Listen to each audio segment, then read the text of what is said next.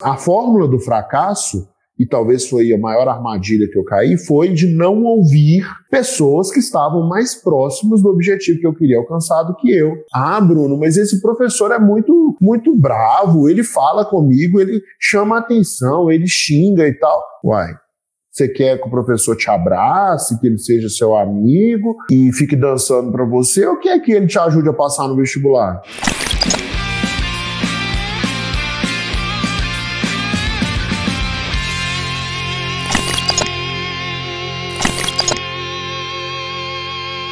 Olá, sejam muito bem-vindos ao quinto episódio dos Segredos da Aprovação.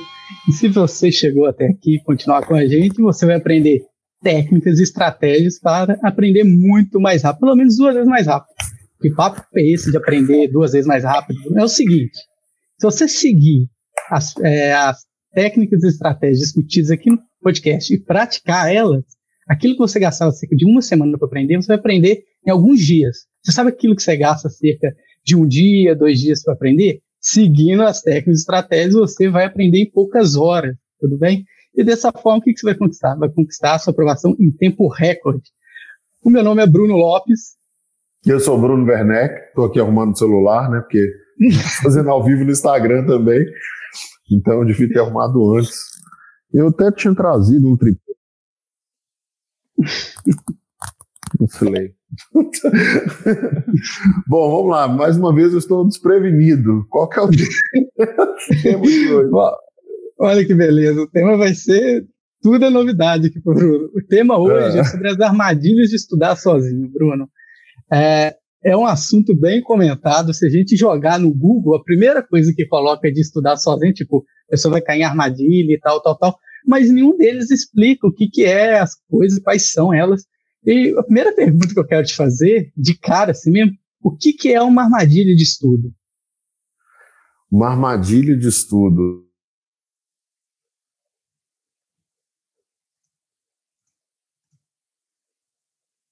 Opa.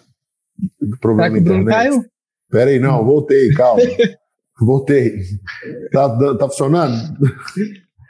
Tá indo. É, então, assim, hoje a gente está com um pouquinho de, de instabilidade, porque eu estou mudando de casa, né? Então, às 13 horas eu fiz a live Segredos da Aprovação da Casa Nova e, e agora eu estou fazendo na casa antiga, né? Porque a casa nova está sem internet ainda, então eu vim para a casa antiga. Mas vamos lá.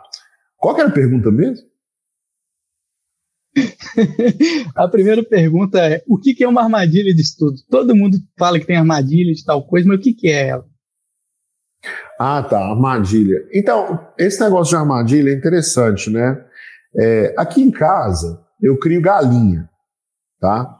Esses dias até uma galinha chocou é, 14 ovos, mas só 13 sobreviveram, só 3 sobreviveram, né? Os outros 11 foram se perdendo aí pelos lotes vizinhos, algum bicho comeu, porque aqui eu moro meio, um pouco no meio do mato, e para mudar para casa nova, a gente fez um galinheiro. Então, fiz um galinheiro lá. Depois, quem quiser receber foto aí do galinheiro, pode postar lá no Instagram que depois eu compartilho as fotos, né? E, e lá no galinheiro, a gente foi colocar as galinhas. Então, veio na casa velha para pegar as galinhas e levar para casa nova. Só que tem uma galinha que é a mais bonita de toda, a mais novinha, que a gente não conseguiu pegar. Né? E, e hoje, voltando aqui para fazer a, as transmissões, aí eu pensei assim: eu tenho que bolar um jeito de pegar essa galinha. Porque correndo atrás dela eu não vou conseguir. Né? E aí eu, tinha, eu pensei assim: eu vou bolar uma armadilha para essa galinha. E qual que era a armadilha? Eu ia colocar milho dentro de uma caixa de papelão. Né? Porque aí o que, que ia acontecer? Quando a galinha entrasse na caixa de papelão para pegar o milho, eu ia jogar um pano por cima e ia prender a galinha. Então ela vinha para pegar o milho toda animada que, que ia se alimentar, né? Matar, satisfazer uma necessidade fisiológica, né? Que é de se alimentar. E na verdade era só um engodo para ela entrar na caixa ou prender, né? Então ela ia até esquecer de, de que tinha um milho lá para comer, ia ficar se debatendo para sair. Né? Eu ainda não coloquei esse plano em prática, tá bom? É, depois talvez eu execute ele se eu não conseguir pegar a galinha de outro jeito. Mas qual que é a ideia da armadilha, né? Eu vou dar para a galinha algo que ela quer para satisfazer uma necessidade dela de comida, e ela pensando que essa necessidade vai ser satisfeita, ela vai ficar presa na caixa de papelão e a gente vai pegar ela e colocar no carro e levar para casa nova. Uma armadilha é isso. É, você tem a sensação de que está satisfazendo uma necessidade, está atendendo uma demanda sua, né? Está alcançando um objetivo, mas depois de um certo tempo, você percebe que, na verdade, não está satisfazendo aquela necessidade sua. Você caiu numa situação que é pior para você, né? E que de alguma maneira vai te prejudicar. Por exemplo, no caso da nossa galinha, a gente não vai é, abater ela para comer, não, mas ela vai ficar presa num outro lugar, aqui ela está solta, ela vai para outro lugar para ficar presa, né? Uma armadilha é isso. Uma armadilha, ela aparentemente, no curto prazo, te traz um resultado positivo, né, atende uma necessidade sua, mas na verdade é só um engano. Ela não vai te, ela não te garante resultados nem no médio nem no longo prazo. Né? E isso acontece muito nos estudos. Tem uma história que a gente ouvia quando era criança, né? E que de vez em quando as meninas aqui em casa assistem, que é a história do João e Maria. Sabe a história de João e Maria? Que eles estavam caminhando pela floresta, aí virou uma casa de doces. Lembra dessa história? Tinha uma casa de doces, uhum. então o telhado da casa era de chocolate, enfim, era uma casa. A casa era feita de doces. E o João e a Maria ficaram muito animados com aquilo, né? Chegaram perto da casa e começaram a comer a casa, né? Comer os doces. Saiu uma senhora da casa e eles assustaram. A velhinha falou assim: não se assustem, João e Maria. Venham aqui, dentro dessa casa tem muito mais doces. Né? E eles viram um caldeirão um caldeirão né, de, de, de, de, alguma coisa fervendo. Perguntando, mas senhora, por que esse caldeirão? Né? Isso é um doce que eu estou fazendo, muito, muito gostoso. Inclusive tem um doce ali, vai lá e pega aquele doce. Aí os dois foram pegar o doce, né, cada um foi pegar num lugar, e quando eles entraram para pegar o doce, pum, fechou uma, uma gaiola. Eles ficaram presos na gaiola, uma armadilha. Ficaram presos na gaiola, e, e, e, começaram, por favor, tire-nos daqui, me tire daqui. Aí a velhinha falou coisa assim: na verdade, esse caldeirão eu estou usando para fazer um, um, um, ensopado de crianças. né? E esses doces eu uso para engordar as criancinhas que eu vou colocar no ensopado. Inclusive, todo dia ela ia lá para pegar, para ver a grossura do dedinho do João, né? E, e, o João arrumou uma espécie de tipo, um graveto, assim, que ele passava o graveto para a velhinha ver que ela já não enxergava muito bem. E ela falava, ah, mas o João tá muito magro, ele precisa comer mais doce. Aí dava mais doce para ele. Até que eles conseguiram bolar um plano para sair e tal. Alguém ajudou a tirar, não lembro direitinho da história, mas isso é uma armadilha. E nos estudos acontece muito isso, né? Quer ver uma armadilha muito comum nos estudos? E depois a gente pode falar ela, sobre ela. Eu vou falar algumas, tá bom? uma armadilha muito comum que eu cometia muito na faculdade. Não sabia uhum. disso, mas na faculdade eu cometia muito essa armadilha. Eu ia estudar para as provas, porque eu só estudava de véspera para a prova, né, igual a maioria das pessoas na faculdade, por isso que eu não aprendia direito, né, e por isso que a gente não aprende. Eu ia estudar de véspera e eu lia a matéria. Eu entendia mais ou menos. O que, que eu fazia para entender melhor a matéria? Eu lia de novo. Eu entendia um pouco mais.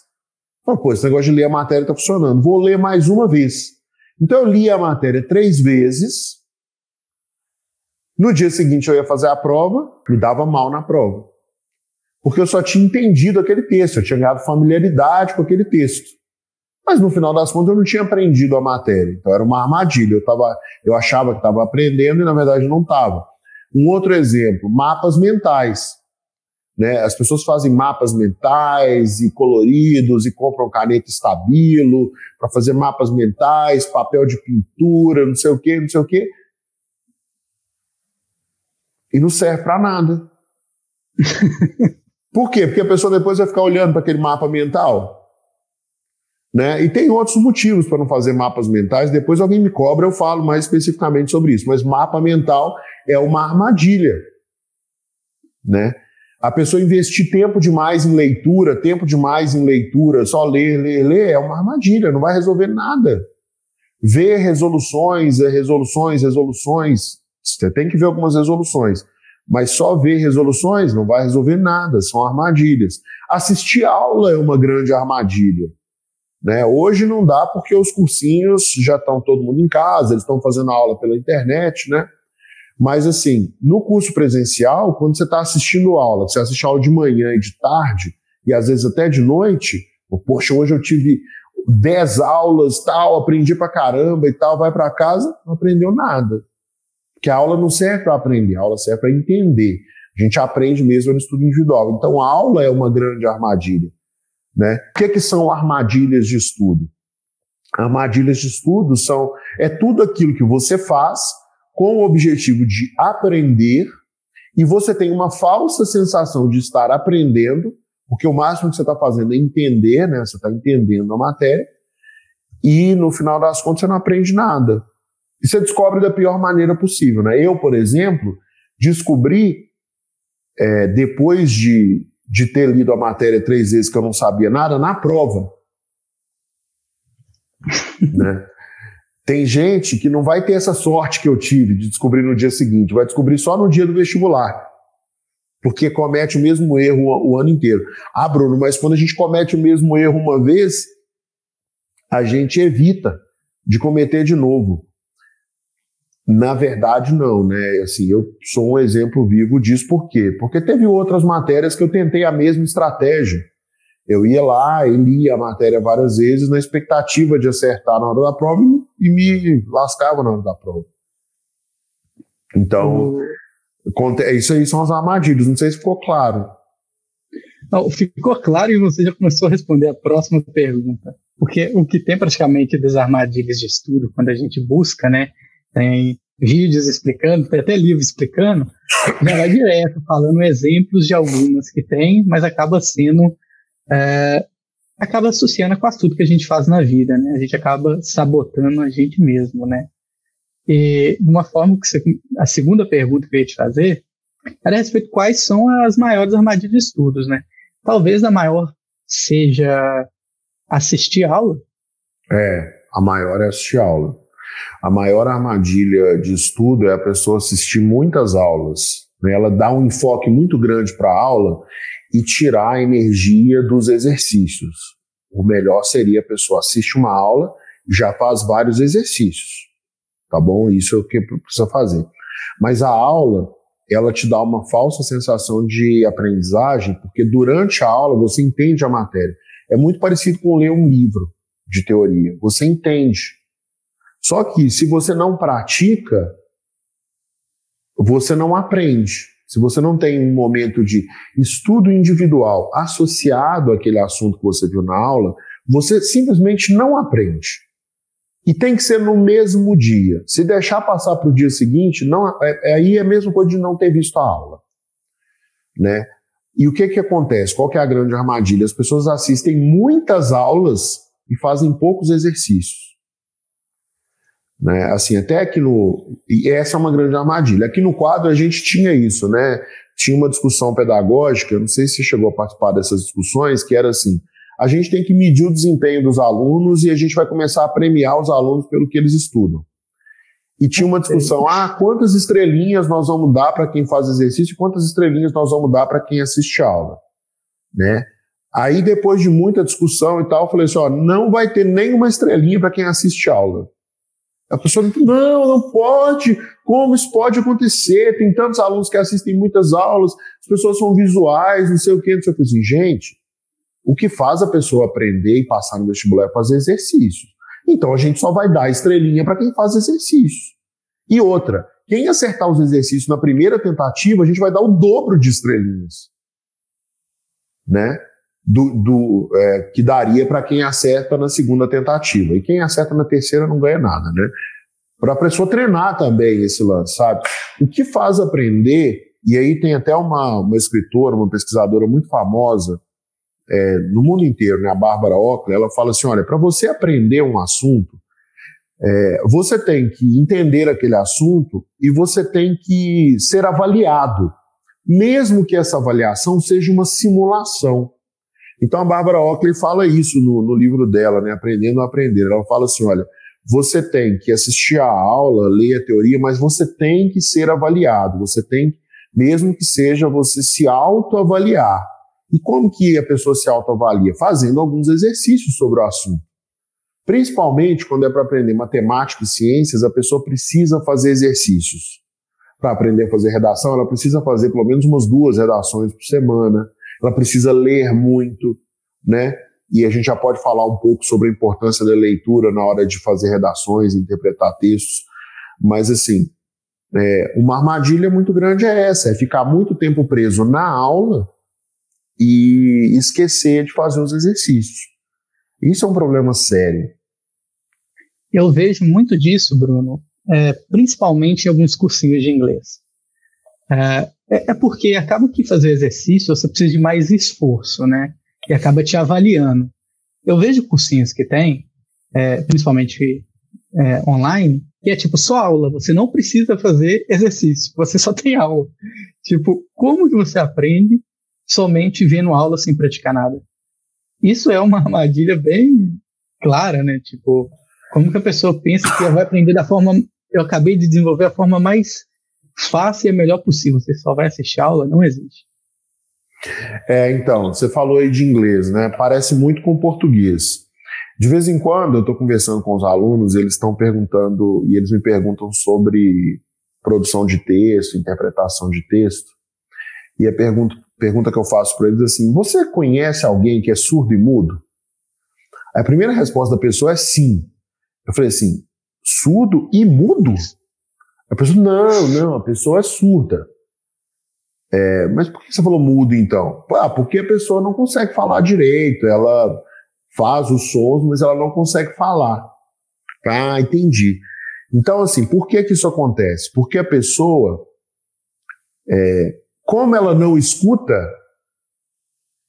que é o canal de entrada da comunicação verbal, ela não consegue falar, que é a saída da comunicação verbal. Então, assim, comprometer o canal de entrada não funcionando compromete o canal de saída, né?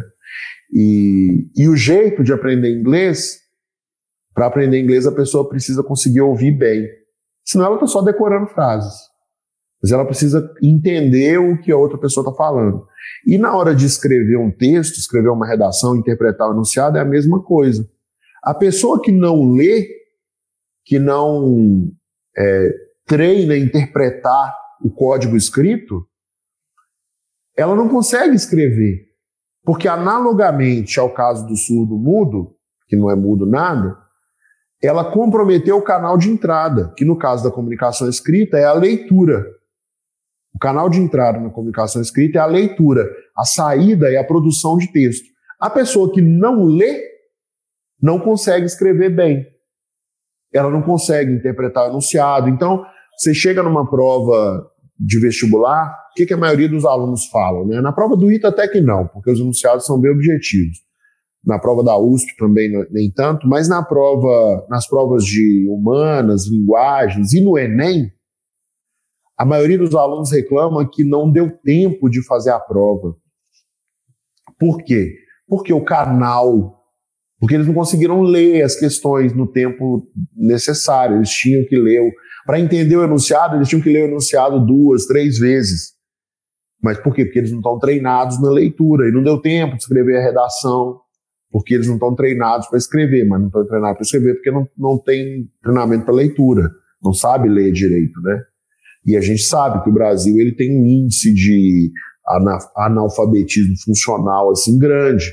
Né? Se você pegar o Brasil aí num teste internacional de competência, que é o PISA, você vai ver que o Brasil ele está na parte de leitura ele está entre os 20 piores países do mundo que participaram do teste. Né? Então, assim, o brasileiro de 15 anos, que é quem participa do, do PISA, isso aí, escola pública, escola particular, não sabe ler direito. Quer dizer, ele lê ele está entre os 20 piores países do mundo, assim, em termos de leitura. Então, é, esse lance de não, não ler compromete muito a produção de texto, compromete a interpretação de texto e, obviamente, compromete o aprendizado. Acaba Nem sendo se que você tem que fazer. Respondeu. É, o que acontece é que, da mesma forma que a pessoa tem que ler, né, ela precisa escrever. Eu, eu caí numa armadilha absurda, que foi o seguinte: eu pensei, eu pensava que eu escrevia muito bem, porque eu lia muito. Tipo, eu li muito, gente. Eu tenho que saber escrever. Até meu pai começar a me corrigir. Poxa, eu conversava com meu pai no WhatsApp, aí meu pai fazia aqueles, aquela roda de sarcasmo. É, sim, desse jeito, mas se tivesse corrido, escrito assim. Ele sempre brincava com isso. Então existe essa armadilha que é muito grande aí. Seu pai te corrigia na escrita? Te corrige? Até hoje me corrige. Meu pai, Seu pai só tem fundamental. Meu pai, ele tem pousado em Ouro Preto. Não, mas ele, ele, ele estudou muito também? Não, meu pai fez só até o ensino fundamental. Só que é a pessoa mais inteligente que eu conheço. Ele sabe demais. Ele lê pra caramba. Lê demais. Nossa, e ele, te, e ele te corrigiu na leitura até quando? Não, até hoje me corrige. Eu tomo todo cuidado do mundo para falar com ele no WhatsApp. Tá, todo então, mundo dele. Seu pai lê muito? Meu pai lê demais. Tá, então deixa eu ver se eu estou entendendo aqui. Me explica isso direito. O seu pai, que estudou até o ensino fundamental e lê pra caramba, corrige você quando você está escrevendo, sendo que você fez, acho que três anos de um curso de engenharia no Cefet, uma das engenharias mais difíceis, fez o curso de graduação no FMG em geografia e está fazendo mestrado em neurociência. Exatamente. E o seu pai, que tem ensino fundamental, te corrige. Exatamente. Não porque você Sim. não sabe escrever, porque eu já vi você escrevendo, você escreve direitinho, na minha opinião. Mas porque o seu pai lê pra caramba. Meu pai lê demais. Demais. Muito. Entendi. Agora entendi. É. então, gente, não só cai na armadilha. Só uma parte. Você faz um mestrado em neurociência na Universidade Federal de Minas Gerais, que tem um dos melhores departamentos de ciência da computação do mundo, e o seu pai, que tem ensino fundamental apenas, te corrige na escrita, porque ele Exatamente. lê muito. E ele estudou na escola rural de uma cidade que chama Caiaca, em Minas Gerais. Tá vendo, então, gente? Não vai pensando que você não aprende com o próximo, né? A gente tem esse pensamento, eu tô no ensino superior, já tô na pós-graduação, é. Tem que ter cuidado com isso. Mas agora falando sério aqui, Bruno, é, esse exemplo foi muito bom, assim, e muito, muito bacana o respeito que você tem pelo seu pai, parabéns. Mas ele uhum. mostra, e, e mais não, e ele mostra o poder da leitura, né? Exatamente. Ele mostra o poder da leitura. Acho que é, essa brincadeira toda que, que a gente fez aqui, né? Não estava planejado, mas foi, foi com esse objetivo, tá, gente? Foi para mostrar para vocês que a leitura ela faz diferença. O Bruno ele escreve várias coisas aqui, escreve e-mail, o trabalho dele ele documenta muito bem. É, eu acho que ele escreve bem, né? Eu tenho essa opinião, não que eu seja uma referência, mas eu, eu acompanho o trabalho dele, acho que ele escreve bem, mas ele deixou claro para nós do poder da leitura, né? Mesmo uma pessoa que não teve a educação formal, é, ela passa muito na frente dos outros se ela tem o hábito da leitura. Né? Exatamente. E para mim isso foi uma armadilha muito grande não praticar, né? E teve uma teve uma pessoa aqui, acho que é aluno nosso, ele já fez algumas perguntas antes, que é o Pedro Kravitz. Ele perguntou aqui, Bruno, se na sua preparação do ITA você caiu em alguma armadilha. Caí, caí, caí no ano que eu não passei. O ano que eu não passei no ITA foi 2000, foi assim. Eu comecei a estudar sozinho no início de 2000, tá? E, e no primeiro, no início do primeiro, assim, abril e maio, eu já tinha terminado o livro de física, né, do, do ensino médio. Eu peguei três, né, tinha terminado esse livro. Estava devagar em química e estava até relativamente avançado em matemática também. E aí, no meio do ano, eu entrei num cursinho presencial na minha cidade. E esse cursinho era, era um pouquinho diferente. Hoje ele é um dos maiores grupos educacionais do Brasil, mas ele tinha começado muito pequenininho e eu tinha contato com os diretores, né, que eram os professores. Hoje eles são diretores, o pessoal dificilmente encontra com eles, né, principalmente o diretor financeiro. Mas eles me davam aula, eu tive o prazer de ter aula com eles. É, mas era uma turma diferente, era uma turma que tinha aulas é, dia sim e dia não. Tinha aula segunda, quarta e sexta. Na terça e na quinta não tinha aula. E tinha aulas de exatas e de inglês. Era uma aula de inglês só, né? Então era tranquilo. Duas horas por semana de inglês, eu acho, no máximo. É, eu estudei as exatas, fui bem na prova de matemática, fui muito bem na prova de física do ITA, errei só duas questões de 25. Naquela época, a prova do ITA, as provas de matemática, física e química do ITA eram assim: você tinha 25 questões, dessas 25, 10 você tinha que justificar, fazer a resolução. E eu só errei duas de física, foi o primeiro dia. Poxa, a prova do ITA de física é, tradicionalmente é muito difícil, né? E isso foi muito bom. Eu fui bem em matemática, fui bem, fui razoavelmente bem em química. Português, eu não estudei. Eu caí na armadilha de achar que português era fácil, que redação era tranquila, era só fazer qualquer coisa lá que completava a nota, né?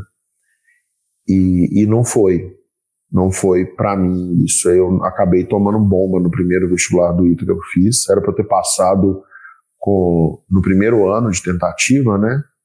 a primeira tentativa, com seis meses só de cursinho, e eu não passei por causa dessa, entre aspas, arrogância, né? Porque os donos do cursinho, os diretores, eles falavam que eu tinha que fazer pelo menos uma redação por semana, que eu tinha que estudar português. E eu não levei aquilo a sério. E foi muito ruim para mim, né? Eu perdi um ano da minha vida por não ter seguido as recomendações dos donos do cursinho. E e assim, então essa foi uma armadilha, não ter estudado português. A outra armadilha que, que foi junto com essa foi de não escutar a pessoa que sabia o que era necessário para passar no, no vestibular.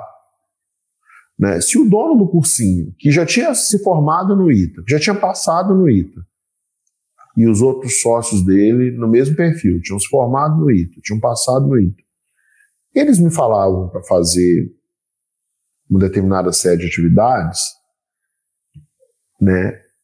Eu não fazer, eu não fazer aquilo que aquelas pessoas que eram mais preparadas que eu, mais experientes que eu, já tinham alcançado o objetivo que eu queria, era um misto de arrogância com ignorância.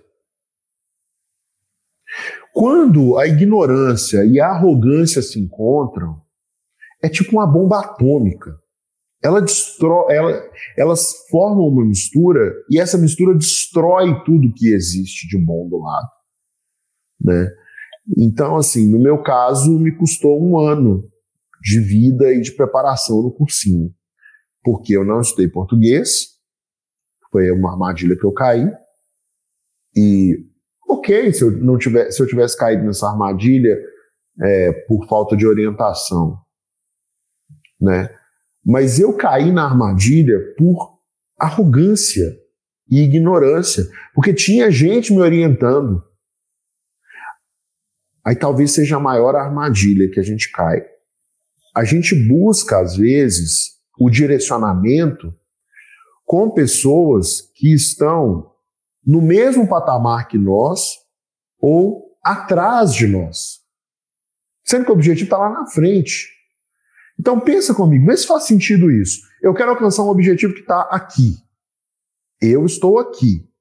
Tem gente no meio do caminho, né? Desse lado. Opa, deixa eu fazer assim. Aqui. São pessoas no meio do caminho. Ao invés de olhar para essas pessoas que estão mais próximas do meu objetivo, eu olho para quem está do meu lado e para quem está atrás. Qual a chance de eu alcançar sucesso? Qual a chance de eu passar no vestibular se eu estou escutando pessoas que nunca passaram? Qual a chance de eu conseguir montar uma empresa se eu estou escutando pessoas que nunca montaram uma empresa? Qual a chance de eu alcançar um determinado objetivo se eu estou escutando só as pessoas que nunca alcançaram esse objetivo? Só tem um caminho para isso, que é o fracasso. Então, assim, a fórmula do fracasso, e talvez foi a maior armadilha que eu caí, foi de não ouvir pessoas que estavam mais próximas do objetivo que eu queria alcançar do que eu. Ah, Bruno, mas esse professor é muito muito bravo, ele fala comigo, ele chama atenção, ele xinga e tal. Uai, você quer que o professor te abrace, que ele seja seu amigo e fique dançando para você, ou quer que ele te ajude a passar no vestibular? Se ele está te dando orientações que vão te ajudar a passar no vestibular, é o que você pediu para ele.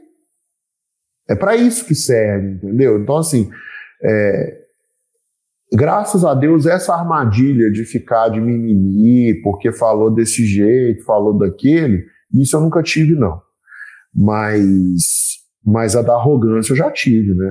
A pessoa está chegando num lugar, já chegou num lugar que eu quero chegar, eu vou lá e me escuto. É, é, é um pouco de, de arrogância minha, ignorância. Ó, oh, o pessoal até foi embora. é ruim, né? Às vezes, a gente, às vezes a gente fala aqui, é até uma coisa que eu estava pensando esses dias, Bruno, eu tenho visto bastante assim na internet, o pessoal falando sobre estudos, né? E, e eu tenho visto muita gente olhando para o lado do emocional, que você tem que é, cuidar das suas emoções, que você tem que fazer meditação, tem, meditação é bom pra caramba, tá? É, mas não é a meditação que vai te ensinar a matéria que vai cair na prova. Não tem como você aprender. Mas, ah, emocional, motivação, não sei o quê, não sei o quê, não sei o quê, para tratar o nervosismo, tem várias fórmulas e vários caminhos. Gente, é uma prova, vai, vai cair um determinado número de questões, essas questões são de um determinado assunto, você pode estar do jeito que for. Se você não souber resolver as questões, nada do que você fez resolve. Ajuda. Então, assim, ah, por que, que uma pessoa, como uma pessoa vai controlar o nervosismo numa prova? Ela vai controlar o nervosismo se ela tiver consciência que ela estudou a matéria que cai na prova. Não é se ela decorou os três passos para ter motivação nos estudos. Não, isso aí não resolve os cinco passos para ter controle emocional no dia da prova do vestibular do Enem, que é Ciência da Natureza e Matemática. Se você não souber resolver regra de três, não souber cinemática básica, não souber dinâmica básica, não souber química básica, biologia básica, não adianta você ter o Freud e todos os outros psicólogos do mundo na sua cabeça que você não vai conseguir resultado nenhum, entendeu? Então, assim, eu foco muito. A gente aqui no quadro, a gente é muito pragmático, né? A gente acredita que para construir um prédio você precisa de tijolo, argamassa, né, cimento, essas coisas que usa para construir um prédio, né? E, e o objetivo do prédio é não cair. O resto é alegoria. Eu tenho que tomar muito cuidado, gente, porque Hoje em dia todo mundo está falando de educação. Hoje em dia todo mundo está falando o que, que você tem que investir, como que você tem que treinar. Todo mundo sabe de tudo. Mas tem que tomar cuidado com aquilo que as pessoas fizeram há 20, 30 anos atrás, a internet, ainda funciona hoje. Mas, ah, eu preciso estudar, eu tenho que ter um aplicativo para marcar o tempo para fazer isso, isso, isso. Deixa, não precisa disso. Se você tiver vontade de estudar, você vai sentar, estudar, assistir uma aula, fazer exercício, ou fazer exercício, depois consultar não adianta. Se vocês virem em algum lugar assim, os cinco passos para você fazer o máximo de exercício no dia, gente, não é bem assim, sabe? É, existe trabalho, existe esforço. E não é somente, pelo que eu, essa questão das armadilhas, ela não acontece somente é, quem estuda no EAD, quem estuda online. Quase toda associação de quem sofre armadilha está associado a online. Só que como o Bruno comentou aqui agora, né, Bruno? armadilha que ele sofreu na preparação dele, no ITA, no vestibular presencial, aproveitando um pouquinho sobre isso, é, você acha que o, o cursinho EAD virtual ele sofre mais com armadilha ou é o mesmo nível do presencial? Presencial tem mais armadilha para aluno? Então, é, o que eu tenho observado assim é que não, não tem muita diferença não, tá? É porque as armadilhas elas elas dependem mais das interações humanas, né? Porque é uma pessoa passando uma orientação para outra, né? Quando, você, quando a pessoa busca uma literatura especializada sobre como aprender, como se preparar para uma prova, ela, ela encontra muito material bacana. Então, as armadilhas elas vêm é, nessas trocas de conselhos né, entre seres humanos pouco preparados. E aí não depende do online ou do presencial. Né? O online tem essa. sofre uma certa perseguição, né? porque no início da educação online era era meio que assim sucateado mesmo, né? Era baratinho, era pagou, passou e tal. Você podia até contratar outra pessoa para fazer o curso para você que ninguém ia saber. Né? Hoje em dia não é bem assim. Né? Existem muitas plataformas e ferramentas bem desenvolvidas que permitem que a pessoa realmente aprenda. Né? Então, por exemplo, a gente faz aqui, no, eu faço aqui no quadro uma, um curso livre, né? um curso online. É, esse curso online custa 40 mil reais por ano. Como que você paga 40 mil reais por ano num curso online, né? É, mas é por, porque, é, porque o produto que a gente recebe né, é muito bom. Né? O treinamento que a gente recebe, a, a orientação. Então, assim, é mais caro do que muita faculdade EAD que tem por aí. Tem faculdade EAD que custa 300 reais por mês. Você vai fazer durante quatro anos, a gente está falando 300 reais por mês, dá 3.600 reais por ano. 3.600 vezes 4 dá 14.400 reais para fazer quatro anos de um curso online de administração. E eu tenho certeza que se eu fizer esse, esse curso durante quatro anos, eu não vou aprender o que eu aprendo em seis meses nesse curso que eu pago 40 mil reais por ano. Né? Tem um, um outro produto que a gente assina aqui também, que é online, que, que é para o nosso time de, de, de, marketing, que custa mil reais por ano. Né? Tem outro que custa seis mil reais por ano. Né? E, e, a gente assina aqui no quadro uma série de. A gente assina uma plataforma de cursos online chamada Alura, né? muito boa, de passagem. E ela custa. Nem sei quanto que ela custa.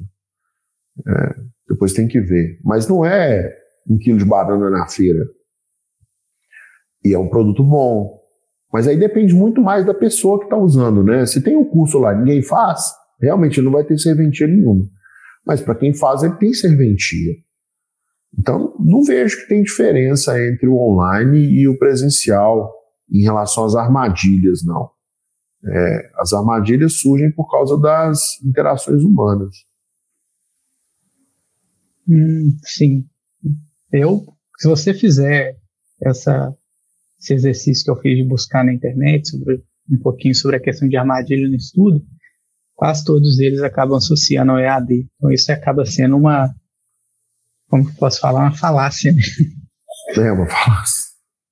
O Vitor Zani, ele colocou aqui um pouquinho sobre uma armadilha que ele sofreu é, no presencial, né? Ele colocou aqui, quando a gente está em cursos presenciais, existe o efeito manada que acaba motivando em momentos complicados. Como lidar com dúvidas e incertezas sozinho? E como essa e como essa nossa em relação aos efeitos do Covid? Hum. É, assim, na, época, na hora que você está numa situação crítica, né, como é que a gente está passando agora, e acaba sendo de quem tem que sair do presencial para estudar na internet, você começa a olhar para aquilo que realmente é importante, né? E, e o que é importante mesmo é a nossa família. Tá? Então, assim, o jeito de vencer essa incerteza, essas dúvidas, é se apegar na família. É buscar dentro da família os seus valores, né? aquilo que você construiu a, ao longo de todos os anos que você viveu e que te fizeram chegar até onde você chegou. Né? E ter consciência que é, você vai precisar de, de mais para chegar na, nos, nos, próximos objetivos, né? O que, o que você fez até que você fez para chegar até aqui não vai te levar no próximo nível. Mas com certeza a família ela vai te ajudar a descobrir um jeito de chegar no próximo nível. E ela pode te ajudar de diversas formas. Por exemplo, a minha mãe, ela não tinha dinheiro para me dar para estudar. Mas ela me ajudou incentivando. E ela me ajudou é, falando assim: olha, você não precisa ajudar em casa. Pode estudar tranquilamente. Você não vai precisar ajudar em casa. Não sei o que, ela fez. Ela deu um jeito, trabalhando, para eu não precisar ajudar em casa. Né? Nossa família era pobre. Então era natural que a gente ajudasse em casa. A minha mãe, quando estava trabalhando, ajudou na casa da mãe dela, né? As irmãs dela, os irmãos, enfim. Né? Era uma realidade comum assim no nosso nosso convívio. E ela, e ela me isentou dessa realidade. Então isso me ajudou, né? É, e ela assim, ela manteve é, um ambiente emocional bacana para mim, entendeu? Apesar dela também não, não ter é, conhecimento para me ensinar matemática, né? E nem ter o dinheiro para eu pagar o cursinho, né? E assim, a gente foi muito pressionado, né? Muitas pessoas falaram para ela assim: ah, Vânia, você precisa falar com o Bruno para ele começar a trabalhar. Esse negócio dele ficar estudando só não vai dar certo, não vai levar a lugar nenhum, né? E muita gente botou essa pilha na cabeça dela e ela segurou a onda, né? Diante da família dela, a gente que ela respeitava. Então, assim, a família resolve essas coisas pra gente. E no final das contas, a família que importa. Essa galera que, que tá com você na escola, que tá com você no cursinho, legal, eles são bacanas, né? Alguns são seus amigos, mas eles estão construindo a vida deles. Né? Cada pessoa está construindo a sua vida e está tudo certo. Né? Se você parar para ficar cuidando de todo mundo que está ao seu redor, e ficar puxando as pessoas, ficar, ah, coitadinho, ah, coitadinho de fulano e tal, não sei o quê, não, vou fazer porque fulano falou, porque eu quero agradar. Vai todo mundo para frente, você fica para trás, né? Então, assim, e a família de, de verdade, ela não te, não, não te puxa para trás, entendeu? Ela te ajuda a ir para frente. Às vezes tem uma família ou outra que, que não ajuda muito, mas assim, não tem problema você fazer de uma forma diferente, né? com respeito e tal. Por exemplo, o, o pai do Bruno, o seu pai, o seu pai, ele estudou até o ensino fundamental. Você fez diferente dele. Você fez até a faculdade. E até hoje, está fazendo curso superior, é, é, pós-graduação, e até hoje você aprende com seu pai. Então, é, a família, na minha visão, a família é a base de tudo, né? Assim, ela resolve a maioria dos problemas. Então, nesse momento de certeza, eu acredito que a pessoa tem que voltar mesmo para a família. É, eu concordo teve uma experiência, como eu já comentei aqui nos outros podcasts, eu estou na roça, né, zona rural, né? Incrivelmente, na zona rural, é, o pessoal tem uma tara com medicina que é surreal. É tipo, medicina, medicina, medicina, medicina, principalmente aqui no leste de Minas, perto do Vale do Aço. E a minha esposa, a irmã dela, desde pequena elas queriam fazer medicina. E os tios delas falavam com a mãe dela, a Amélia, minha sogra. Amélia, não faz isso com elas não, deixa elas casar e tudo. Não, não fique gastando dinheiro com educação não, né? A irmã mais velha da Sara gastou cerca de 5, 6 anos e daqui dois anos forma em medicina. E a, e a Sara entrou na UFMG ano passado em medicina.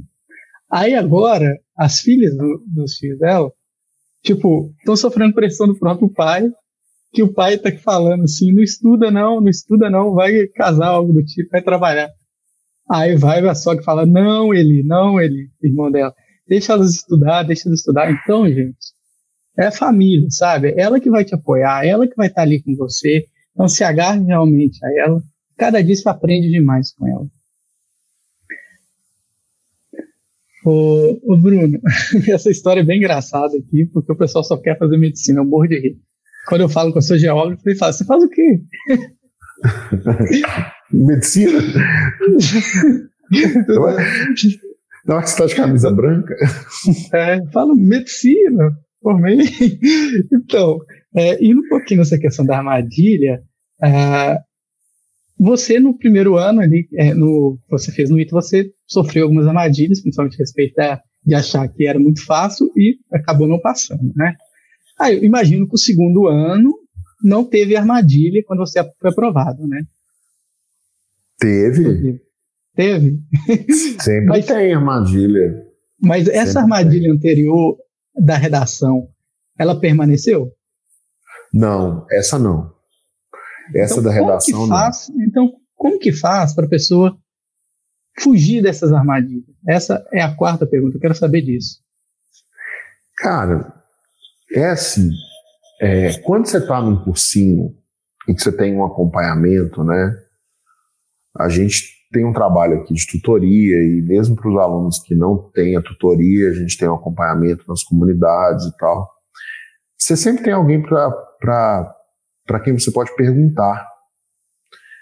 E você pode escolher quem vai te ajudar a sair das armadilhas. Alguém que já saiu, ou que ajudou várias pessoas a saírem, ou os dois, né? Por exemplo, eu já saí e já ajudei várias pessoas a saírem, porque eu trabalho muito tempo com educação. Trabalho há muito tempo. E tem na nossa equipe aqui muitas pessoas que trabalham há muito tempo com educação e já ajudaram muitas pessoas a saírem das armadilhas. Então você pode escolher alguém que tem experiência, que tem vivência, ou você pode escolher alguém que é mais familiar para você, né? Alguém que está ali, que é seu amigo, que é seu colega, que que acha que pode te ajudar, né? mesmo a pessoa não tendo nunca é, vencido aquele obstáculo que você precisa vencer. E você pode escolher, ou você vai seguir as orientações de alguém mais experiente, ou você vai seguir as orientações de alguém inexperiente. É uma escolha. Eu entendo que a melhor maneira de sair das armadilhas e evitar as armadilhas é procurando pessoas mais experientes, que já alcançaram aquele objetivo que você quer alcançar. Essas pessoas vão te ajudar a sair das armadilhas. Por exemplo, no meu caso, é, tinha uma professora de português que ensinava redação e ela me ensinou o que, que eu tinha que fazer para aprender a fazer redação. E depois de estudar com ela, eu melhorei bastante, né?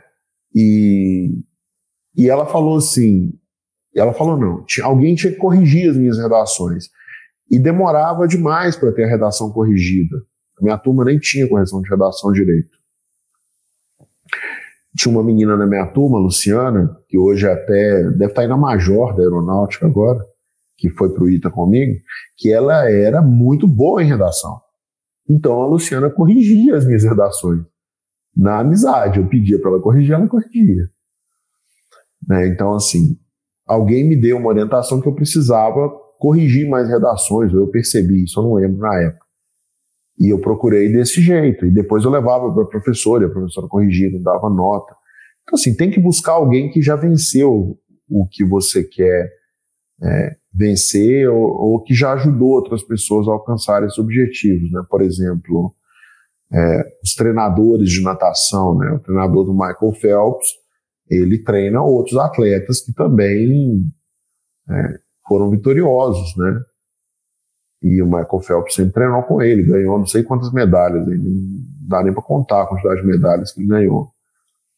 É, o César Cielo, quando estava mais ou menos na mesma idade dos principais nadadores brasileiros, ele tomou a decisão de ir para os Estados Unidos, deixar a família toda, e foi ele e a mãe para os Estados Unidos para treinar com um treinador de natação super renomado. Ele colheu os frutos, ele ganhou medalha de ouro nas Olimpíadas, ele ganhou diversas medalhas. Outras pessoas preferiram seguir conselhos que não eram esses de, de, de, de vitória, né? De vitoriosos, e aí não conseguiram mesmo o brilho, do César Cielo. O lance é que, uma vez que você perde a oportunidade, porque caiu numa armadilha, tem uma coisa que você não consegue recuperar. O dinheiro você consegue recuperar.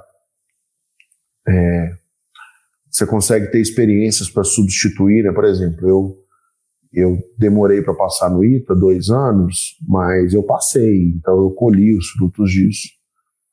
Mas esses dois anos que eu demorei para passar, e se eu tivesse feito a prova direitinho, saindo do ensino médio, tendo estudado, talvez eu tivesse passado, então seriam três anos. Esses eu nunca vou recuperar. Nunca. O tempo a gente nunca recupera. E o custo de cair numa armadilha por arrogância ou ignorância é tempo. E tempo ninguém recupera. Todo mundo tem a mesma quantidade de horas no dia, a quantidade de tempo de vida é mais ou menos parecida.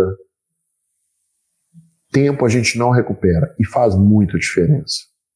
Depois a gente pode fazer uma live, é, se o pessoal quiser, para falar só sobre isso. Qual a vantagem de passar na universidade pública direto no ensino médio?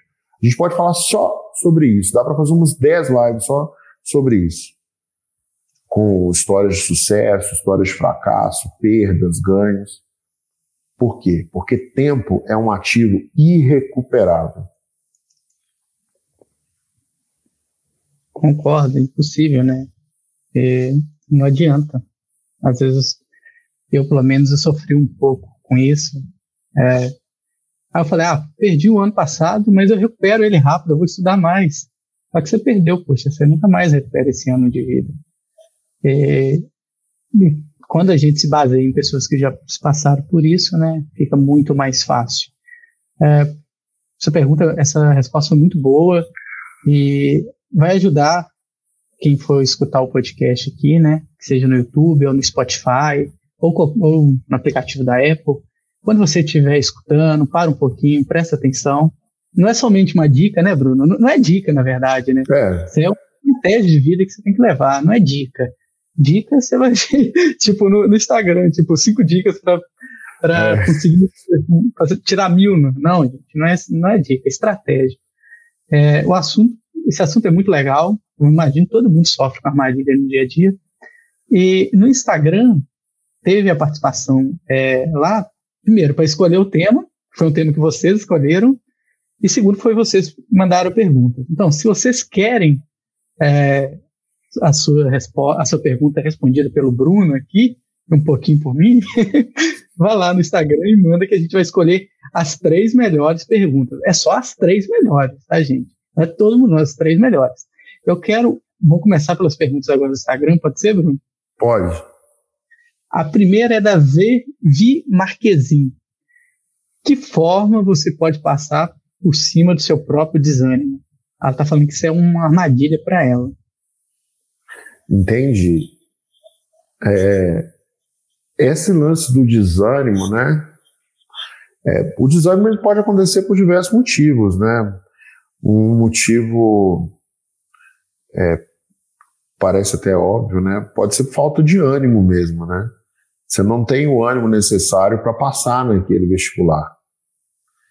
É, porque não tem um grande motivo para você passar, enfim, talvez você está fazendo porque alguém está te pressionando para fazer e você realmente não tem aquele objetivo, não consegue ver um propósito. Então, assim, se a pessoa não tem um propósito, não tem por que fazer aquilo, não tem medo de não alcançar aquele objetivo, ela ela vai sentir desânimo e desânimo vai parar a pessoa, né? Então, assim, é uma, é uma situação que, que pode acontecer, né? primeiro passo, e geralmente a maioria dos casos é assim, é falta de propósito. Por exemplo, eu tinha um propósito, passar no ITA. Eu não queria ser pobre o resto da vida. Entendeu? Eu assim, ah, eu tinha o dinheiro para levar minha namorada para lanchonete? Tinha. Mas eu sabia que aquele dinheiro não dava para comprar berço, não dava para comprar casa, não dava para comprar carro, não dava para comprar roupa. Eu não queria ser pobre. Eu já eu conhecia muita gente pobre. Eu sabia como que era ruim ser pobre. Tem alguma coisa de errado? Ser pobre? Não, não tem. Mas é ruim você não ter o dinheiro para ir no hospital que você precisa, você não poder comprar para os seus filhos as coisas que você quer que, que eles tenham, que eles precisam, você ter que perder tempo se deslocando horas e horas porque sua casa tem que ficar num lugar mais afastado, porque você não tem dinheiro para pagar o aluguel de um lugar mais perto do seu trabalho. Cara, eu não queria ser pobre. E eu sabia que um profissional bem formado na universidade pública ganhava muito bem. Eu tinha meus primos, eles já tinham casa, é, já tinham carro, já tinham as coisas que eles queriam no primeiro, segundo ano depois de formados, alguns, um deles até durante a faculdade, porque ele fazia, ele era técnico. Assim, eu sabia que era caro viajar de avião, eu queria viajar de avião, eu queria viajar por outros países. E o pobre não pode fazer isso. É errado ser pobre? Não, não é errado. Mas assim, é errado não querer ser pobre? Não, também não é errado. Eu não queria ser pobre o resto da vida, por isso que eu estudei. Eu não sabia jogar bola, não sabia cantar. Eu tinha que estudar. Estudando dava. Um engenheiro formado numa universidade pública que trabalha pelo CREA ganha oito salários mínimos e meio. Eu sabia fazer a conta. Mil reais, oito mil e quinhentos reais por mês. Naquela época era tipo cinco mil reais. Cara, cinco mil reais, salário mínimo não era nem mil. Entendeu? Então, esse medo de não querer ter aquela vida que eu já sabia como é que era, que eu tinha vivido 21 anos, né, sendo pobre, vivi até os 25, 26 sendo pobre, né, porque na faculdade eu era pobre. Cara, é ruim, entendeu? Simples assim. Se você não quer ser pobre o resto da vida, você, ou você monta um negócio sozinho na cara e na coragem, que é relativamente difícil, ou você é cantor ou, ou, ou, jogador de futebol e arruma um empresário bom, que também é relativamente difícil, muito difícil, ou você estuda. Assim, quantos médicos, engenheiros e advogados bem formados em boas universidades, pobres, você conhece? Eu não conheço nenhum. Só por opção. A pessoa escolheu. Entendeu? Então, assim, eu tinha. É, é, isso me motivava. Talvez não sirva de motivação para as outras pessoas, mas isso me motivava. Eu não queria viver às custas da minha mãe o resto da vida, mesmo porque ela também nem tinha como me sustentar, né? E eu queria ter as minhas coisas, queria nem essa conversa, ah, eu quero ser alguém. Não, não é querer ser alguém na vida. Eu queria não ser pobre. Eu sabia que estudando dava. Ah, e outra coisa, eu não gosto de serviço pesado. Eu não gosto de carregar massa, eu não gosto de capinar lote, eu não gosto. Então eu não podia ser pedreiro, eu não podia ser nenhuma profissão que fosse serviço pesado. E eu não gosto de ficar parado no mesmo lugar o tempo todo, então eu não podia ser caixa. Que são as profissões que as pessoas ganham pouco. Eu não queria ganhar pouco. Eu queria ganhar muito. Entendeu? Tem, é, tem algo de errado nisso? Eu acho que é errado quando você quer fazer isso por meios é, que prejudicam outras pessoas, meios desonestos. Mas, cara, eu achei, eu pensei assim, tá, se eu estudar, eu vou conseguir sair dessa vida, eu vou ter uma vida melhor para mim do que os meus pais puderam me dar. Eu vou dar para os meus filhos uma vida melhor. Não acho que tem nada de errado com isso, entendeu? Ah, talvez aqui no Brasil a gente tenha essa cabeça de que, ah, não, a pessoa não pode querer mais, não sei o quê, não sei o quê. Desculpa, eu não quero ser pobre o resto da vida. E eu trabalhei para isso, trabalho de noite para isso. Ó, tô trabalhando aqui. A minha casa tá, uma casa está fazendo mudança, a casa que eu moro, a outra está aqui só eu. Vou mostrar para vocês, ó. Olha o que, que tem na minha casa aqui, ó. Fio, tem nada, só eu. E eu tô aqui trabalhando. Por quê? Porque eu não quero ser pobre.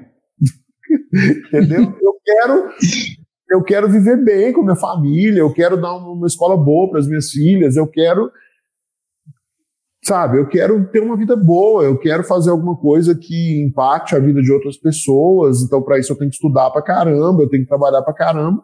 Isso me motiva, isso me motivava, né? Agora, se a pessoa não tem objetivo nenhum na vida, aí fica difícil mesmo. Tem que ter um objetivo de vida. Quem tem objetivo não, não fica nessas já, ah, nossa, estou tão desanimado de estudar e tal. É, eu, eu, é, é isso. Ô Bruno, dá pra fazer um meme de você falando isso aí, eu não quero ser pobre. Tem um meme pode muito fazer. famoso na internet que é da Carminha. eu sou rica. E agora você fala para mim, gente. Pode fazer, pode fazer, pode fazer. O pessoal da equipe de marketing vai ver isso aí depois. Pode fazer um meme. Pode fazer anúncios. Eu não quero ser pobre, não vou ser pobre. Não quero ser pobre, é disso aí mesmo. Mas também um... ser qualquer escola, entendeu? Tem que estudar numa escola boa, tem que fazer um curso bom, tem que ser bom aluno. É, é, é, é um passo a passo aí. É, desde que você tenha um propósito e alimente ele ao longo da vida, né? Às vezes você muda de propósito ao longo do tempo. Tem um comediante muito famoso nos Estados Unidos que chama Dave Chappelle. E o stand-up dele é muito engraçado, porque Teve uma hora que ele chegou pro pai dele, dessa forma que você chegou, eu acabei de lembrar. Ele falou: pai, eu odeio ser pobre, eu não quero ser pobre. Por que, que ele falou isso? Porque ele via a situação dos pais. O pai dele era motorista de caminhão de lixo. E era num estado onde tem uma segregação muito grande nos Estados Unidos, família negra. Ele falou que odiava, que ele, não era questão dele ser negro, si, mas de ser pobre. Ele não queria que os pais dele fossem. É... Eu uma vez estava conversando com um colega de faculdade Sartori, né? Sobrenome dele. E a gente estava no, no, intervalo de uma aula, alguma coisa assim, e estava no finalzinho, né? Do curso. Eu falei assim: e aí, Sartori, o que, que você vai fazer quando você formar? Porque ele era super bem, ele organizava uma feira de recrutamento, né? E ele até ganhou uma bolsa numa empresa e tal. Não vou falar o nome da empresa para não, não atrapalhar, mas para trabalhar numa empresa multinacional e tal. Uma bolsa lá de para ser tipo um embaixador da empresa lá no ITA. Falei assim: ah, Sartori, depois você vai trabalhar nessa empresa aí, né? Que você é embaixador. Ele falou: eu não, você tá doido. Eu falei: por que não, Sartori? O pessoal gosta de você lá, já vi que você tá super bem organizado lá com eles. Não, eu quero, eu quero ser, eu quero ser rico, eu não quero ser pobre. Eu quero trabalhar no mercado financeiro. Eu falei assim, não, Sartori, mas nunca imagino. Porque os caras do mercado financeiro geralmente são caras assim, bem pragmáticos e tal, é, competitivos. O Sartori era de boa. De boa, assim, música clássica e tal, um cara bem de boa. Falei, mas por que, Sartori, que você quer, você não, não quer? Você, não, cara, eu passei minha vida inteira vendo meu pai falar que não tinha dinheiro para fazer as coisas, e vendo minha mãe falar que estava tudo muito difícil, e lá no Rio tudo muito caro. Eu não quero ter essa preocupação. Eu vou trabalhar no mercado financeiro, vou trabalhar com investimento e vou ajudar outras pessoas a ganhar muito dinheiro porque eu quero ser rico. Eu falei, beleza. Eu até estranhei, né? Aí outro dia eu estava andando lá em São Paulo, estava indo numa reunião lá com, com os investidores e encontrei com o Sartori na rua. O Sartori estava de calça social preta, né? Camisa branca, né? E, e pelo a manga dobrada assim, eu falei, ah, Sartori trabalha no mercado financeiro, né? Eu já sabia que ele trabalhava. Eu falei, ei, Sartori, como é que tá? Você tá lá na empresa tal ainda? Ele, tô, tô, virei sócio lá agora. O que, que significa ser sócio, né? Significa que quando vai fazer uma transação de centenas de milhões de reais ou de dólares, o Sartori vai lá, entendeu? Fazer transação, relacionar com investidores, viaja pelo mundo, faz apresentações. Com certeza o filho dele não vai prejudicar, não vai se preocupar onde vai estudar. Mas ele tinha um propósito. Ele tinha o propósito dele, entendeu? E ele não ficou desanimado. Tem, tipo, tem mais de 10 anos que ele trabalha nessa empresa. Desde quando a gente se formou, ele trabalha nessa empresa. Né? Foi em 2006, então vai fazer 14 anos. E hoje ele é um dos sócios da empresa, é uma firma de investimento grande lá de São Paulo, que faz investimentos de centenas de milhões de dólares e tal, faz transações é, nesses patamares. E, e ele tinha um propósito dele. Nunca eu acho que ele ficou desanimado, porque ele sabia onde ele queria chegar. É isso. É, se alinhe com o seu propósito, né? Dá um jeito. Se você quer ser rico igual o Bruno, se eu não alinhe com o seu propósito. Não, eu tô no processo. Mas um dia eu vou ser. Vamos para a segunda pergunta que está prolongando. O Caio Martins, ele comentou como não ficar frustrado quando você pega uma lista e só sabe fazer poucos exercícios. Eu já fiquei muito frustrado com isso. ah, pega uma lista mais fácil. Começa por uma lista mais fácil. Parece brincadeira, não, mas é sério. É, geralmente, quando você pega uma lista e, e, consegue fazer poucos exercícios, tira uma nota muito ruim, é porque aquela lista tem muito assunto que você ainda não viu, ou que você ainda não sabe, você precisa aprender. Né? Então, volta, faz uma lista mais fácil de um assunto que é um pré-requisito para aquele, né? dá uma revisada na aula, assiste a aula de novo, fazendo as anotações. Aí, se você fez a primeira aula fazendo as anotações, dá uma olhadinha nas anotações, vê uns exemplos resolvidos e volta para a lista. A melhor maneira de recuperar o ânimo tendo ido mal numa lista é fazer uma lista mais fácil, né, de um assunto anterior ou de um nível mais fácil para você cobrir algumas lacunas que existem e que vão te ajudar a chegar na lista mais mais difícil, né, mais puxada.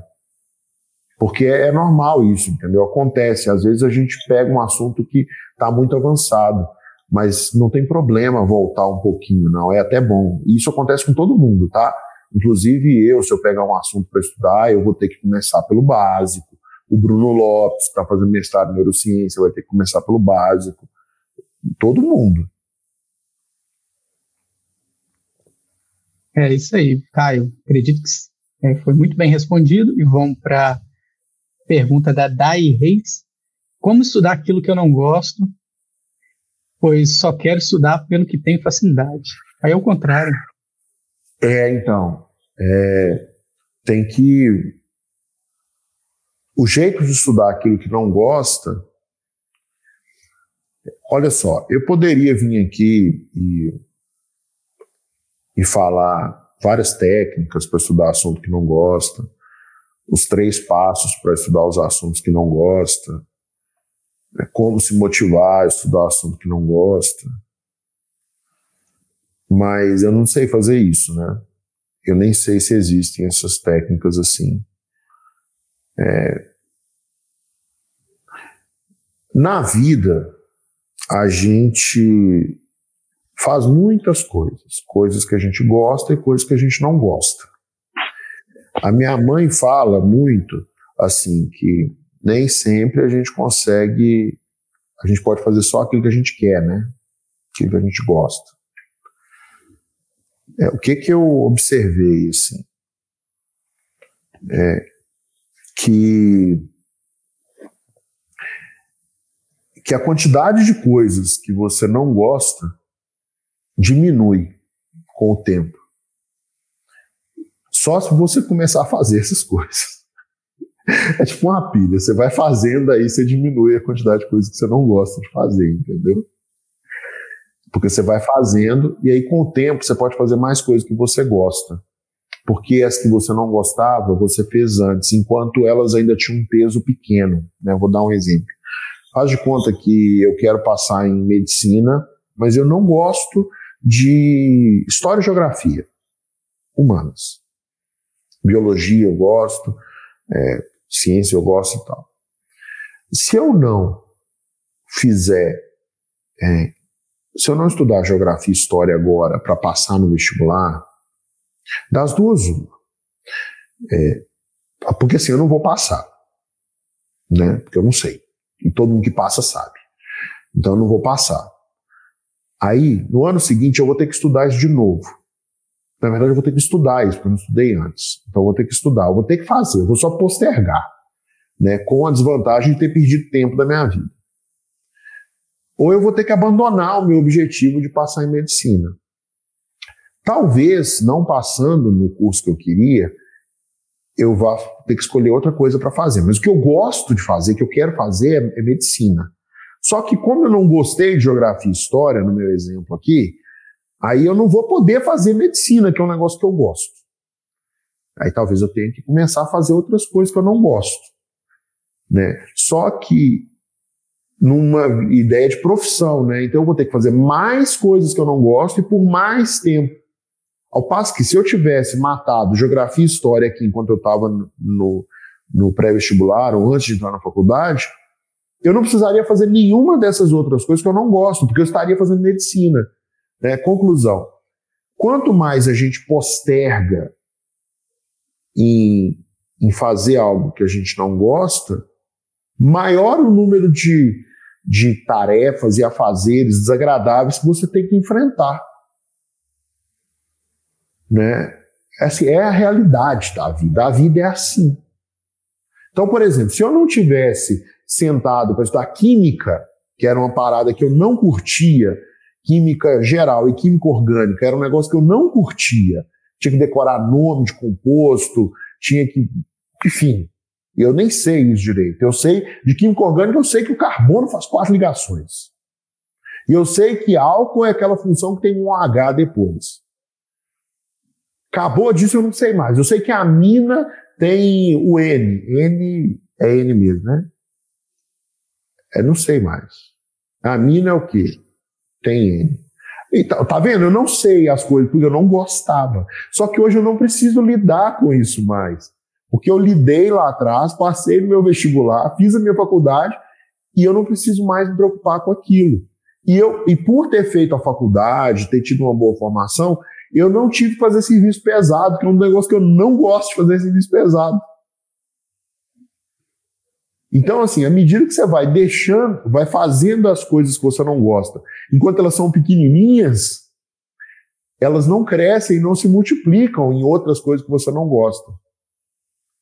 Ao passo que deixar de fazer algo que você não gosta acaba gerando problema depois. Você tem que fazer. É porque, sabe por quê que eu, que eu respondo assim? Porque o mundo ele não mudou muito, né? Assim, as necessidades das pessoas não mudaram muito aí nesses últimos 100 anos, né? Mas existe uma uma crença hoje em dia que está circulando por aí, que tudo tem que ser legal, tudo tem que ser bacana, tudo tem que ser do jeito que eu quero. E pode ser assim, mas é o conto de fada, sabe? A vida de verdade não é assim. Para você ter aquilo que você quer, você vai precisar passar por cima de muita coisa que você não quer. E o jeito de passar por cima não é simplesmente não enfrentando, vai ter que enfrentar. Entendeu? A gente, não sei, parece que a gente está passando por um momento que o mundo tem que se adequar a mim, né? Então, assim, ah, o problema não é que eu não aprendo a matéria, que eu não estudo, é porque o jeito que a matéria é ensinada é chato. Tá bom.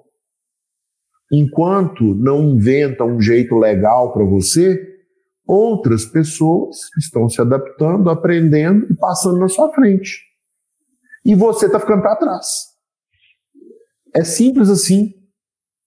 Ah, não, não tem lugar nenhum que ensina geografia e história do jeito que eu gosto. Beleza. Então fica aí esperando. Porque os outros não vão te esperar. Entendeu? As pessoas vão passar na sua frente. E aí, Ninguém, você não vai poder virar e falar assim, tá indo lá o seu competidor, né? Bonitão, fala assim, gente, gente, para aí, imagina só, você lá na porta do vestibular, porque você não quis estudar história e geografia, assim, gente, presta atenção em mim. Eu não gosto de geografia e história. Eu não estudei geografia e história. Então, por favor, como eu não estudei, ninguém me ensinou do jeito que eu gosto, não façam as questões de geografia e história para a gente competir igual. Dá para fazer isso na porta do vestibular? Não dá. Só tem um jeito: enfrentar o problema, encarar o problema. É assim, não tem jeito. Não, não vejo outra saída, entendeu? Aí, se a pessoa não enfrenta, aí sim ela pode lidar com agora, poxa, como eu não quis enfrentar geografia e história, eu não vou passar no vestibular. Então eu vou ter que lidar com a frustração de não ter passado. Aí sim você vai procurar os 10 métodos para lidar com as frustrações de não ter passado na primeira tentativa, entendeu? E fazer a segunda. Aí no meio das 755 formas de passar no vestibular, vai ter lá, aprenda geografia e história. Aí você vai ter que fazer. Senão, você vai ter que procurar um outro programa de tratamento emocional para lidar com as frustrações de você não ter enfrentado os seus problemas quando eles apareceram na sua frente e eles eram pequenininhos, era só você pum, dar um tapinha neles. É, assim, isso aqui vai dar muito meme, né? Eu tô achando. Isso é bom. Vai fazer figurinha no WhatsApp. Eu tô falando isso, Bruno, assim, e aí é, seria bom até a gente ficar aí na mesma tela, pedir o Marco para não trocar, não, porque eu tenho visto, assim, né, agora que a gente está na, na, pandemia e eu tenho que ficar mais em casa, assim, eu estou estudando muito, aí eu estou vendo o que os outros estão falando, e eu estou vendo muito esse conto da carochinha, sabe? Coisas que eu estou vendo. Eu estou vendo empresas falando assim: ah, nós não vamos demitir ninguém e tal, por causa disso, não sei o quê. Tá, mas você é uma empresa de cursos online, que o movimento subiu, entendeu? Você não vai demitir ninguém por causa disso. O dono da lanchonete, a empresa de ônibus, a empresa de avião, ela não pode falar isso, não, ela não tem essa opção entendeu? E começa a criar uma série de expectativas que não existem. E, e assim, e nesse mundo do vestibular é uma competição. Por quê que é uma competição? É porque o primeiro filtro que as empresas usam para selecionar os, os, novos membros né, da, da equipe, os novos colaboradores, é o vestibular eles vão nas universidades públicas. Se você for na USP, no ITA, na UFMG, na Unicamp, você vai ver cartazes de certas empresas. Você vai ver cartazes dessas mesmas empresas nas universidades particulares. Só que vai ter uma diferença. No cartaz da empresa que tiver na universidade pública, vai estar escrito assim: Formação em XYZ em faculdades de primeira linha. No cartaz da universidade particular não vai ter. Foi erro de digitação? Foi problema na gráfica? Com certeza que não. É, tem que pensar. É o mundo real. O mundo real é assim. Ninguém. É, e no mundo real não tem como um restaurante prometer que não vai demitir ninguém. Não tem. Imagina se meu pai chegar e falar: não vou demitir é. ninguém. Sendo que o hotel só deve abrir no final do ano, ano que vem. Então, o mundo não é bonitinho assim, não é? Não. Tem concorrência. Então, gente, quem dera se fosse, mas é. não é. Não é. Não é, não. E, que mais, é, tem uma. É, acabou as perguntas do Instagram, eu agradeço demais. E quem não foi respondido, gente, sabe o que vocês têm que fazer? Vai no Instagram, manda pergunta. A pergunta vai estar separadinha aqui, organizadinha, e o Bruno vai, vai separar ela toda, deixar ela bonitinha para você. E vai entender. Não vai ser uma dica, vai ser uma estratégia de vida que você vai pegar. Poxa, eu vou seguir isso aqui e vou conquistar a minha aprovação. Não, não, não vai servir só para aprovação na vida real, né? Teve uma pessoa aqui que ela mandou três vezes uma pergunta. E a pergunta dela é forte e eu gostei. O Maico até, até comentou que você não vai colocar a dela? Vou colocar assim. É o da Ana Luísa. Ana Luísa, uh, vamos lá para sua pergunta. O que fazer quando a pessoa, quando a pessoa estuda para o vestibular, mas mora sozinha, sem família sem amigos, para não se sentir solitário e ter que apelar para as redes sociais? Deixa eu ler a pergunta. O que fazer quando a pessoa estuda para o vestibular, mas mora sozinha, sem família e sem amigos, para não se sentir solitária e ter que apelar para as redes sociais? Assim, são várias, vários pontos, né? Porque, assim, o que fazer se a pessoa estuda, mora, mora sozinha, sem família e sem amigos, e convive bem com isso, com essa solidão, é, é um, um, pedaço do caminho andado, tá? Eu não diria que é fácil, eu não conseguiria. Eu precisaria ter contato com alguém, né?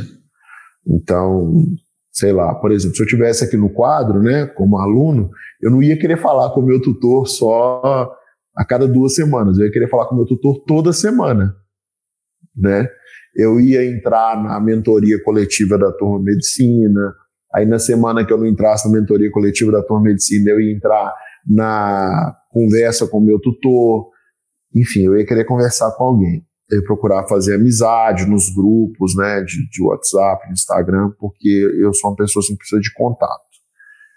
Então, mas eu conheço algumas pessoas que não precisam desse contato, conseguem resolver por telefone e tal. É, então, assim, já a primeira coisa que eu queria fazer aqui, Ana, é reconhecer, tá? Para não ficar nenhuma dúvida, eu reconheço que é difícil. Se você consegue resolver a parte do ficar sozinha, sem família e amigos, bem, se isso não te afeta, parabéns, você é uma pessoa vitoriosa. Se isso te afeta, aí realmente acredito que você vai ter que recorrer à família e amigos, ter algum tipo de contato com eles, ou se for possível, de repente voltar a morar com eles, enfim, né, para porque contato humano é importante. Tá? Para a maioria das pessoas, contato humano é importante. Aí vamos para a segunda parte, que é a questão da solidão, da, de ter que apelar para as redes sociais. Então, se a pessoa, se essa solidão não é um problema, mas o jeito de. E a pessoa pode é, combater a solidão sem ter contato pessoal, fazendo outras coisas, Beleza, se ela, se ela não consegue, se ela precisa de gente, ela tem que procurar gente. É, esse é o único caminho que eu vejo. Agora, se ela, poxa, eu consigo suprir essa necessidade com as redes sociais. Opa, talvez a rede social seja, uma, seja um paliativo, né? É, não tem problema a pessoa ter o um envolvimento nas redes sociais, né? tudo tem que ter um equilíbrio, tá? Então, assim, ficar só nas redes sociais é ruim. Ter um pouco de rede social não é ruim. Assistir a live, por exemplo, a gente tem várias lives aí que você pode entrar e trocar ideia com a pessoa, né? A gente mesmo faz uma toda quinta-feira. Isso é legal. Tem live que você entra para aprender, live que você entra para descontrair, por exemplo, músicos, humoristas, eles fazem lives, são legais.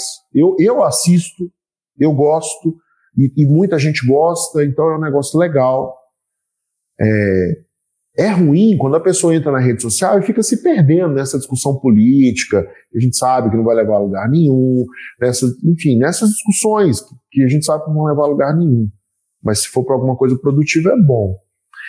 É, assim, agora, um negócio que ajuda muito a se livrar das redes sociais, eu falo isso por experiência própria, é a leitura leitura ajuda muito, porque você começa a entrar num outro mundo. E aí você pode escolher o que você vai ler. Você pode ler por lazer, por exemplo. Quando eu vou dormir, eu não leio livros técnicos que ensinam sobre marketing, administração, finanças, educação. Eu não leio esses livros. Por quê? Porque senão eu fico muito pilhado. Eu gosto de ler esses livros mais durante o dia.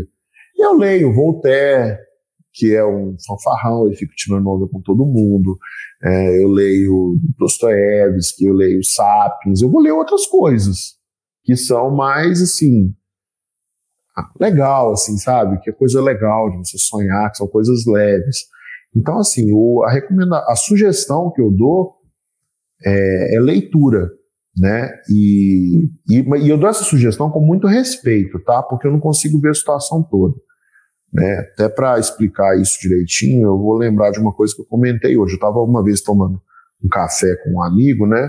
Sentou para tomar um café, ele pediu o café dele, eu pedi o meu. E ele estava me contando lá algumas coisas e tal. E eu dei uma opinião para ele sobre um assunto. E muito amigo, a gente tem liberdade. Ele falou assim: Ô Bruno, sabe qual é a diferença entre a sua opinião sobre esse assunto. E esse café que eu estou tomando? Eu falei assim: não. Esse café eu pedi. Eu falei assim, cara. então, assim, eu estou dando essa notícia aqui para Ana. É, Ana, isso é uma opinião minha, tá? Então, assim, não fica presa só no que eu estou falando. É, e eu estou falando só porque você perguntou. Então, eu estou falando com todo respeito, tá bom? Então, resumindo, se você consegue conviver bem sem o contato com outras pessoas, parabéns, você é uma pessoa diferenciada. É, no sentido de você está em vantagem nessa crise. Não é que você é melhor ou pior que os outros, não, mas, cara, é, um, é, é difícil. Tá? Agora, se você quer é, já venceu essa parte da solidão. E se você quer não se perder pelas redes sociais, a minha sugestão é selecione bem o que você vai ver nas redes sociais, com quem você vai interagir, algo que te traga ou satisfação ou crescimento pessoal.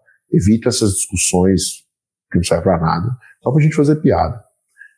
É, e, e, e busca leitura. Leitura é bacana, leitura ajuda, entendeu? Leitura ajuda.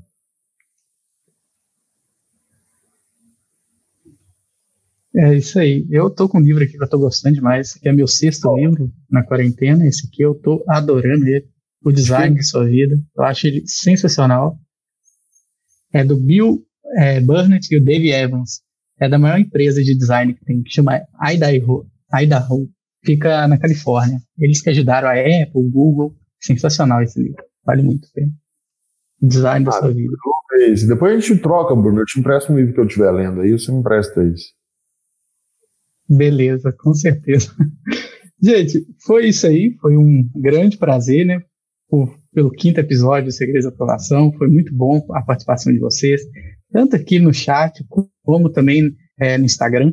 Lembrando, né? Vocês decidem o tema. Terça-feira, vai lá, vota. Na quarta-feira vocês mandam a pergunta, que aí o Bruno aqui responde e vai te ajudar com certeza. Um forte abraço para todos vocês. Até logo. Até logo. um abraço. Um abraço.